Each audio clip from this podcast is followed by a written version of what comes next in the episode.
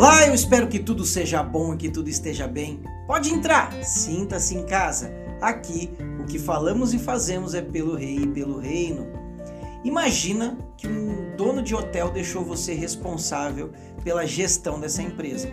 E existem hóspedes que estão destruindo o patrimônio e compete a você expulsar esses hóspedes. Mas, por algum motivo, você toma a decisão de deixar esses hóspedes destruindo o patrimônio. Que, que tem a ver com a nossa reflexão? Eu te conto já já. Mas antes, já sabe, se inscreve aí, curta, compartilhe. Você vai estar abençoando três pessoas. Você nos abençoa aqui do Pelo Rei pelo Reino, fazendo com que o nosso canal cresça. Você abençoa a pessoa que receber a mensagem e você abençoa a você também. Por quê? Porque você diz para o algoritmo qual é o tipo de conteúdo que você gosta de assistir e o algoritmo vai entender que você gosta de ouvir sobre Deus, sobre fé, sobre a palavra de Deus, sobre espiritualidade e ele vai direcionar outros canais semelhantes a esse. Mas, sem demora, vamos para a nossa reflexão de hoje após a vinheta.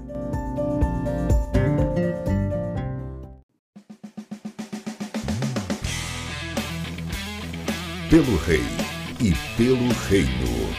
Bíblia na Prática. Teologia para a Vida.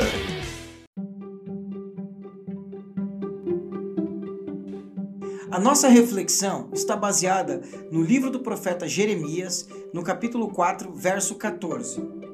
Lave a maldade do seu coração, ó Jerusalém, para que você seja salva. Até quando você hospedará contigo os teus maus pensamentos? A brincadeira, a provocação que eu fiz no início do vídeo foi: imagina que você é gerente de um hotel, responsável pelo hotel. Não é o dono, não é a dona, mas está responsável. E tem carta branca, você tem autoridade para definir quem fica e quem sai. E um grupo de hóspedes se hospeda, ele não paga as hospedagens, ele provoca os demais hóspedes, ele destrói o patrimônio, ele não traz lucro nenhum, só traz prejuízo. E compete a você tomar a decisão de expulsá-los e você não toma. Você está vendo esses hóspedes, esse grupo de hóspedes destruir o patrimônio do dono do hotel. Você está vendo esse, esse grupo de hóspedes destruir a convivência dos demais hóspedes, prejudicar a convivência e a sua apatia pode custar a saída de outros hóspedes. E o que tem a ver com isso? Deus fala por meio do profeta Jeremias que nós hospedamos maus pensamentos. E nesse caso, os, pensa os maus pensamentos não tem a ver com pensamentos pessimistas ou de derrota. Não, ele está falando de pensamentos pecaminosos, de uma conduta pecaminosa. O contexto do livro de Jeremias e nesse trecho que nós estamos lendo é que o povo se tornou idólatra, promíscuo, opositor a Deus. E Deus vem trazendo algumas advertências sobre essa conduta e esse comportamento. O próprio capítulo 4 começa com uma advertência de Deus dizendo: Se você voltar, ó Israel, volte para mim, diz o Senhor. Se remover as suas abominações diante de mim, você não andará mais sem rumo. Se jurar em verdade, em juízo e em justiça, dizendo: Tão certo como vive o Senhor, então nele serão benditas as nações e nele se gloriarão.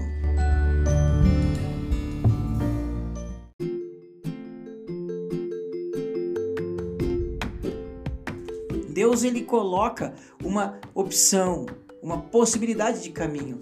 E essa opção, essa possibilidade, ela envolve um retorno, voltar para planos e para os projetos de Deus.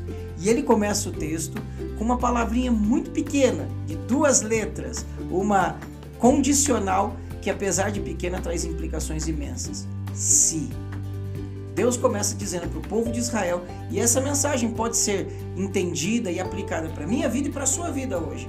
Se você voltar, se você mudar o seu caminho, se você regressar dos seus, do seu, da sua falta de rumo, então Deus quer estabelecer uma relação profunda com o seu povo, com a sua criação, comigo e com você que está me assistindo mas ele nos dá oportunidade, nos deixa a possibilidade de escolher esse caminho. Ele diz: se você voltar, se você abandonar, se você expulsar esses maus hóspedes, então a gente vai restaurar esse convívio e essa aliança.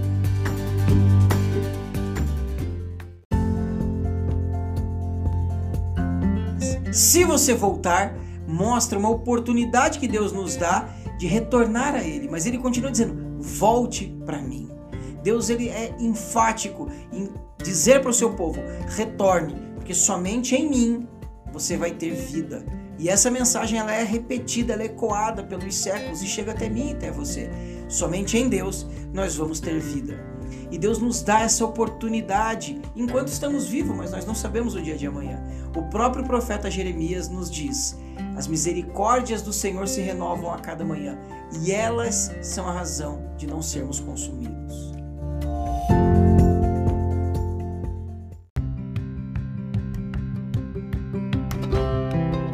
Meu estímulo nesse vídeo curto, nessa reflexão rápida, é que você entenda que enquanto você hospedar maus pensamentos, eles destroem o hotel, eles prejudicam os outros hóspedes. Mas lembre-se, você é o gerente desse hotel, compete a você expulsá-los. Tome essa decisão. Vida e morte estão postas diante de ti. Escolha, pois, a vida. Esse é o meu estímulo e o meu convite para a sua vida. Escolha a vida, volte para Deus, expulse os maus hóspedes. E se essa mensagem falou contigo, envia para alguém, compartilha, ajude-nos a chegar a mais pessoas.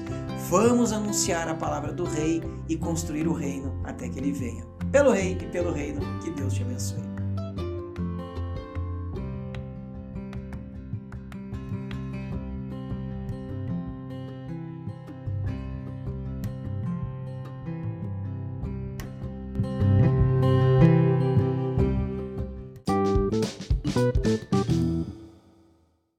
Oh, thank you.